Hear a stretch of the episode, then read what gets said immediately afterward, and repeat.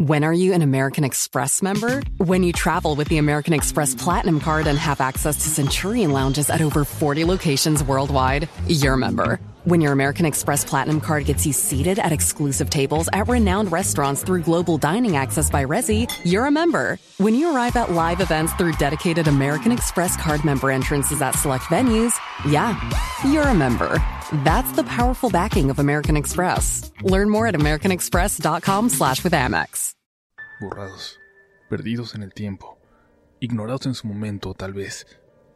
Hoy es uno de esos días en los que aprovecharemos para contarles algunas historias que grabamos originalmente 5 o 6 años atrás.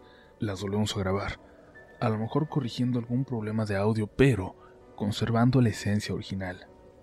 Te lo aseguro, aunque estés por aquí desde los inicios, no las has escuchado todas. Es momento de pasar a estas excelentes historias, a estos clásicos perdidos de relatos de la noche.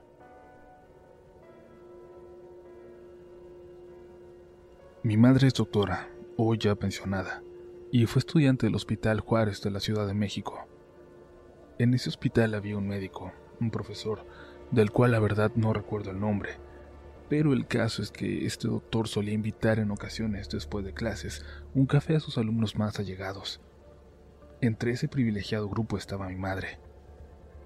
Cierto día mi mamá soñaba que el doctor le invitaba al clásico café y juntos se encaminaban a la salida. De pronto, el doctor se detuvo y se disculpó.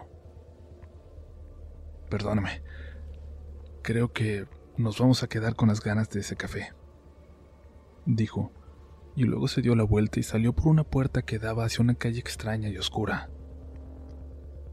Mi mamá se despertó, ya había amanecido. Era la mañana del 19 de septiembre de 1985, el día del terremoto en la Ciudad de México. El doctor había muerto bajo los escombros del hospital.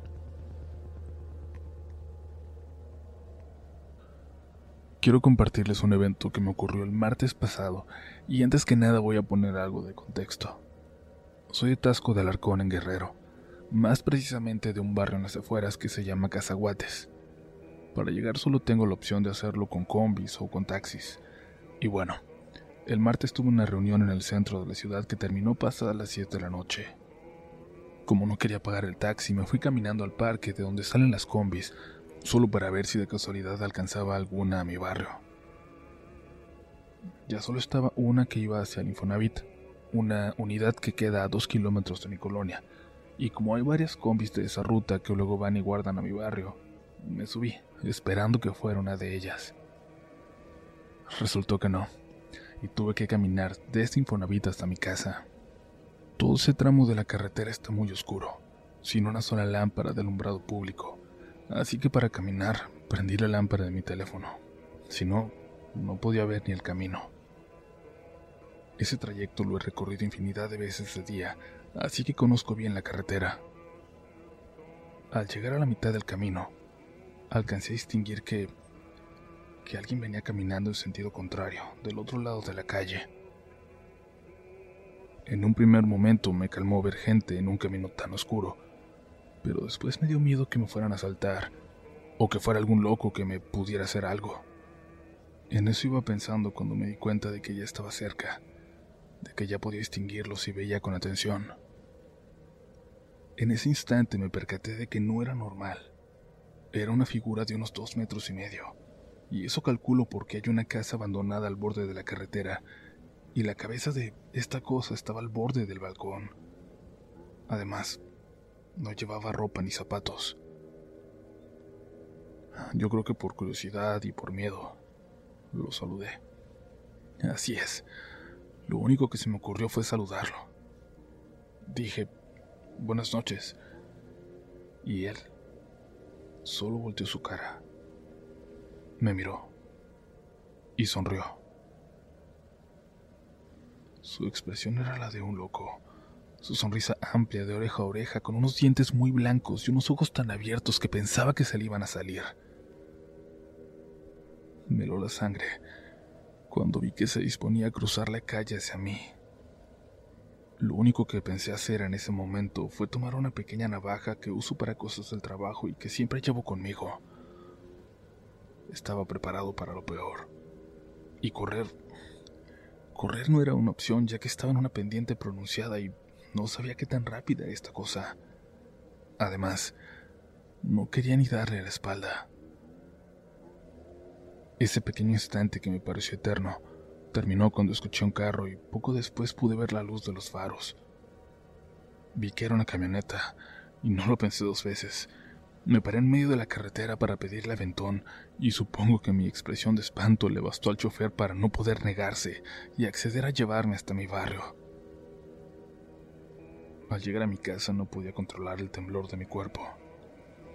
Esa expresión, la expresión de esa cosa, no se me podía borrar de la cabeza. Al contarle a mi familia me dijeron que era muy probable que fuera un demonio un ser de bajo astral. Y no solo eso. Me dijeron que quizás la camioneta había sido una ayuda que me mandaron desde el cielo, ya que por la situación de seguridad aquí en Guerrero es muy difícil que te den aventón. Más a esa hora, en un lugar así, en esas condiciones. Yo me considero ateo y no creo en estas cosas, pero debo admitir que esto es algo que todavía no puedo explicar.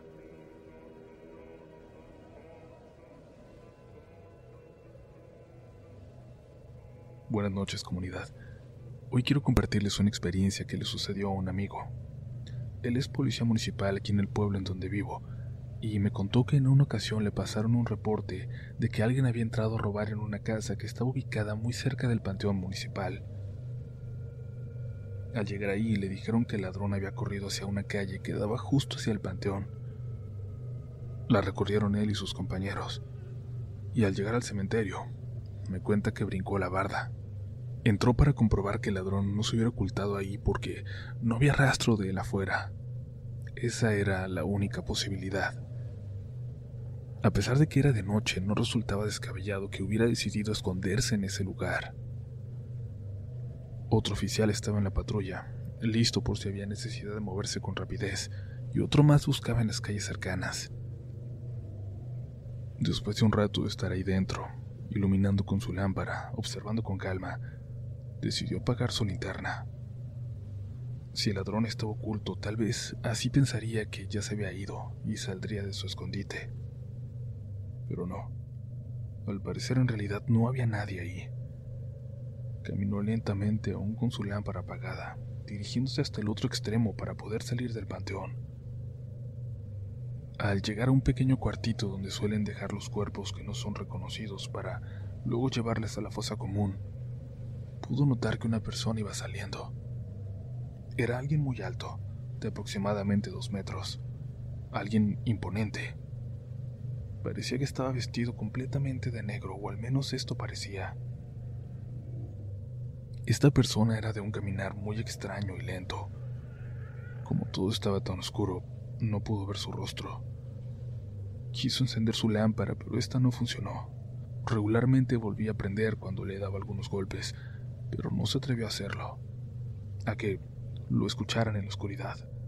Así que solo pudo quedarse oculto, observando, pensando que esa figura bien podría tratarse del ladrón que estaba buscando. Pero esta persona volvió. Volvió y entró al cuarto de nuevo. El policía pudo encender su lámpara a golpes y entró también, intentando comprobar si se trataba de algún empleado trabajando tarde en un cuerpo aunque eso resultaría muy extraño ya que cuando alguien muere y es enviado a ese lugar en específico, los policías suelen recibir el reporte. Y recientemente no se había informado de algún fallecido o accidente. Solo le quedaba esperar que se tratara del velador o de algún cuidador del lugar. Cerca del cuarto, a unos pasos de entrar, sintió un escalofrío, sintió miedo, sintió que Simplemente algo no estaba bien. Así que gritó desde la puerta. Buenas noches. Soy oficial de seguridad pública. Nos reportaron que alguien entró a robar en una casa vecina. ¿Puede salir? Pero nadie respondió. Así que volvió a preguntar. Buenas noches. Necesito saber si vio algo o a alguien entrar a este lugar. Salga, por favor. Soy oficial de policía. Pero de nuevo, por completo silencio. Él se preocupó. Desenfundó su arma y apuntando lentamente, se dispuso a entrar en aquel pequeño cuarto. Paso a paso, entrando para encontrarse con el lugar. Vacío. Había tan solo una mesa de concreto con sangre seca en ella, pero nada más. En las paredes habían aqueles con frascos llenos de un líquido oscuro. En algunos, podría asegurar que se distinguían partes de cuerpos, manos, pies, dedos. Y la escena fue muy fuerte para él. Sintió que el cuarto de pronto se hacía grande, pero luego de un parpadeo reaccionó e intentó tranquilizarse. A pesar de que en su trabajo presencian accidentes extremos, escenas impactantes, esto era diferente. Había visto a esta persona salir y luego volver a entrar, pero el lugar no contaba con ningún otro acceso o una ventana por donde hubiera podido salir. Alguien detrás de él cerró la puerta de golpe. El ruido lo hizo estremecer y voltear con el arma apuntando directamente hacia la puerta y gritó, Quien sea que seas, estoy apuntando, estoy armado. Voy a usar mi arma. Voy a salir. Un miedo, un miedo desconocido hasta ese momento para él recorría todo su cuerpo. Estaba seguro de que nadie había salido. En ningún momento había perdido de vista la salida. Caminó hacia la puerta con miedo, muy despacio, y la abrió. El cementerio, o al menos lo que alcanzaba a ver en la oscuridad, parecía estar desierto por completo. Lo que había estado en ese cuarto con él no era una persona. Salió corriendo sin voltear atrás y dice que el tramo desde ese cuartito a la salida parece eterno y mucho más oscuro que antes. Iba chocando con las tumbas y hasta enterró su pie entre la tierra removida de las fosas ya viejas, de esas descuidadas porque sus familiares ya los han abandonado. No dejaba de ver la luz detrás de la barda y no dejaba de sentir que alguien estaba justo detrás de él, que alguien o algo lo estaba siguiendo de cerca. Cuando por fin llegó, trepó por la barda y salió. Cuando lo vieron sus compañeros le preguntaron que por qué estaba tan pálido, tan agitado, que qué le había pasado. Lo intentaron calmar y él les contestó, si les cuento lo que vi no me van a creer. Había algo allá adentro. Vámonos a la patrulla, por favor. Creo... Creo que... Vi a la muerte. Llegaron a la jefatura momentos después. Únicamente a los dos compañeros les contó lo sucedido. Ellos, entre bromas, le dejaron claro que no le creían, por lo que al día siguiente, al terminar su turno, decidieron los tres ir al cementerio. Cuando llegaron tardaron unos momentos en encontrar ese cuarto. Cuando lo hicieron, con la confianza y la seguridad que les daba el hacerlo a la luz del día, entraron en él.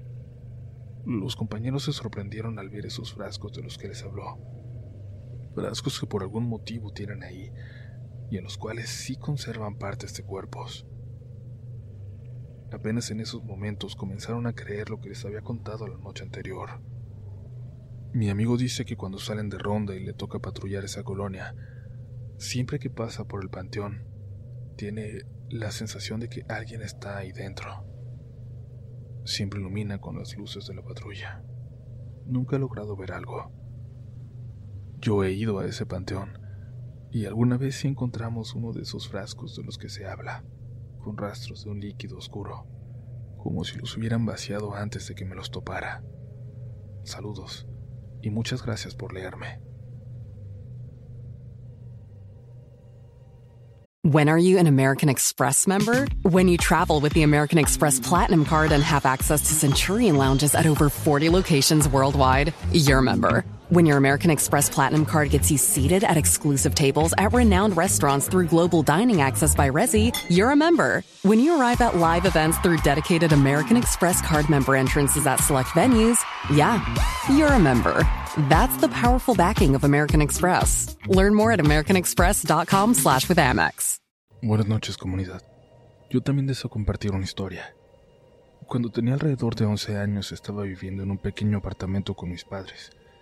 La habitación de ellos estaba justo al frente de la mía y para dirigirnos al baño, la sala, la cocina, etc., teníamos que pasar por un muy diminuto hall.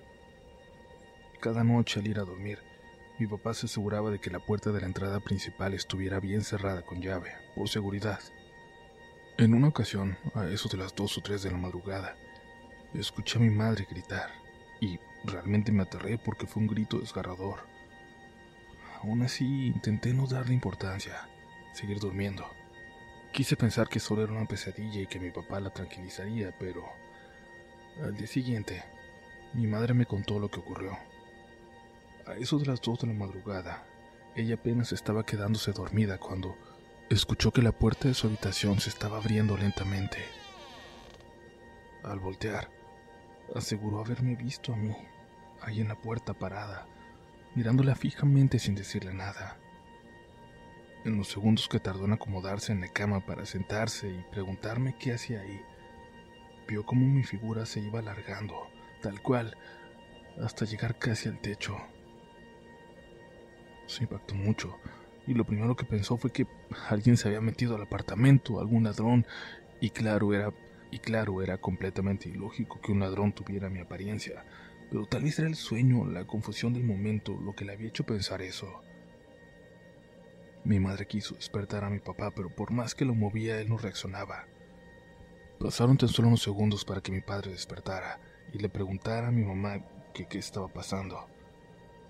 Mientras ella le gritaba y le escribía lo que estaba viendo, él insistía en que no había nadie ahí. Él no la podía ver. En lo que mi papá buscaba ciegas el interruptor para encender la luz, aquella extraña figura dio la vuelta para dirigirse hacia mi cuarto. En el momento en que giró, su aspecto cambió. Y ya no era una niña de dos metros. Ahora era una anciana. Fue ahí en ese momento en que mi mamá gritó de una forma tan desgarradora, preocupada porque esa cosa iba hacia mí, probablemente hacerme daño. Pero mi papá logró encender la luz y aquella figura desapareció en un instante. No sé si tenga alguna relación pero a los dos días nos llamaron para avisarnos de que una de las hermanas de mi abuela había fallecido. Gracias por leerme. Les deseo una noche muy tranquila.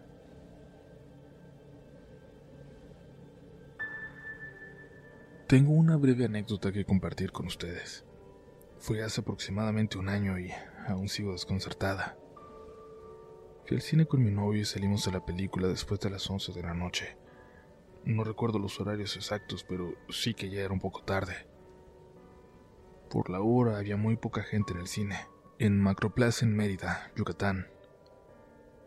Religiosamente siempre tengo que pasar al baño cada vez que salgo de la película, y esa vez por la hora, supongo, no había nadie en él. Entré al espacio de en medio de los cinco que habían.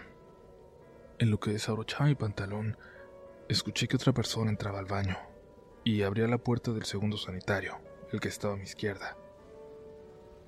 Por algún motivo no lo ocupó y caminó hasta el del final, el quinto. Por supuesto, escuché los pasos con toda claridad. También el abrir y cerrar de las puertas y cómo colocaba el seguro del sanitario al que entró. Hasta ahí no había nada raro. Pero unos momentos más tarde, al salir y dirigirme a lavarme las manos, mientras me retocaba el maquillaje en el espejo, en el reflejo, noté que no había pies detrás de ninguna puerta de los excusados. Seguía sola en el baño. Incrédula desde donde estaba, me agaché y di una mirada rápida debajo de las tres puertas que estaban cerradas, incluida en la que, según yo, había entrado la persona. Trataba de ver los pies de alguien, darme cuenta de que no estaba loca, pero no. No vi nada. No había nadie. Tratando de conservar la calma, salí deprisa pensando, ¿de verdad pasó? ¿Será que me equivoqué o, o tal vez salió y yo no lo noté? La realidad es que hasta el día de hoy estoy 100% segura de que escuché que alguien entró. Y estoy igual de segura de que nadie salió de ese baño. Sigo sin comprender qué fue lo que pasó. ¿Qué fue lo que escuché esa noche?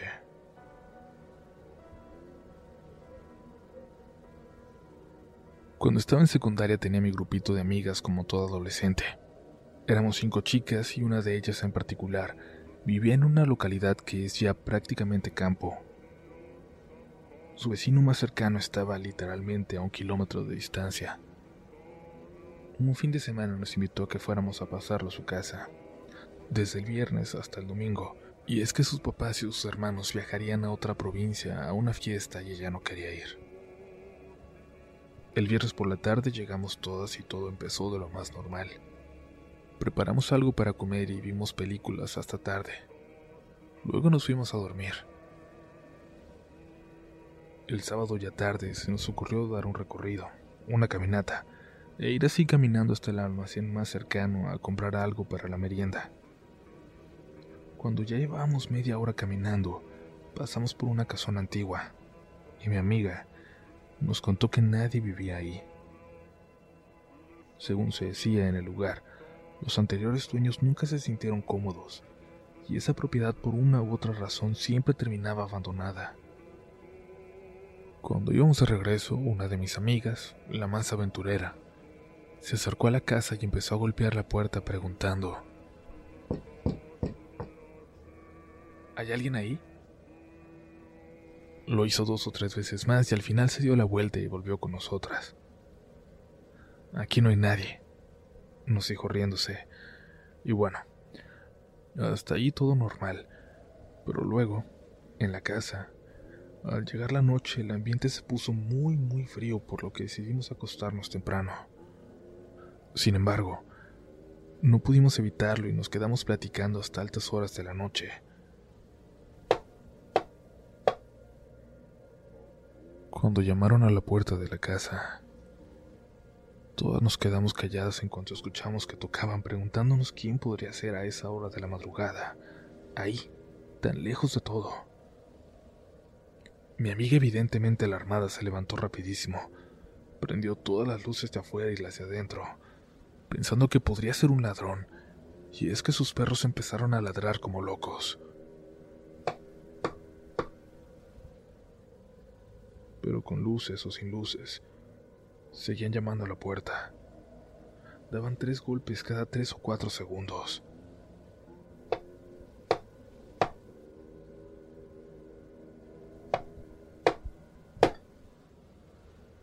Entonces, mi amiga preguntó que quién era, qué querían, qué necesitaban. Pero nadie contestaba, solo seguían tocando. Como no respondían, dos de mis amigas y yo nos intentamos asomar por una rendija de la ventana, intentando ver quién era, pero no alcanzábamos a ver absolutamente nada. De repente dejaron de golpear a la puerta y escuchamos, súper claro, a un hombre susurrando. Aquí no hay nadie. Como si nos hubieran bajado el interruptor, se apagaron todas las luces al mismo tiempo, las de adentro y las de afuera, y empezaron a golpear la puerta sin cesar y con mucha fuerza. Imaginen, imaginen por favor una casa de campo en total oscuridad. No podíamos ver ni nuestras manos y gritábamos como locas abrazándonos. Creo que fueron solo unos minutos que vivimos como una eternidad, cuando los golpes cesaron y volvió a la luz. Después todo fue normal, sin golpes, sin susurros, nada, aunque los perros siguieron ladrando por un buen rato. Dos de mis amigas lloraban histéricas y yo solo pensaba en que me quería largar de ahí, pero nos tuvimos que calmar y ni siquiera pensamos en dormir. Esperamos a que llegaran los papás de mi amiga el día siguiente, y nos fuimos sin decir absolutamente nada de esa casa. Luego, ya en la escuela, hablando del tema días después, comenzamos a pensar que tal vez fue alguien o algo que vivía en aquella casona por donde habíamos pasado. sobre todo por las palabras que algunas alcanzamos a escuchar antes de que apagaran las luces. Aquí no hay nadie. Si te gusta este contenido, no dudes en suscribirte para que estés pendiente de lo nuevo que tenemos cada semana. Síguenos también en Instagram y Twitter, donde nos encontrarás como RDLN Oficial. Y también puedes suscribirte a YouTube, donde tenemos varios relatos nuevos cada semana. Esto es Relatos de la Noche.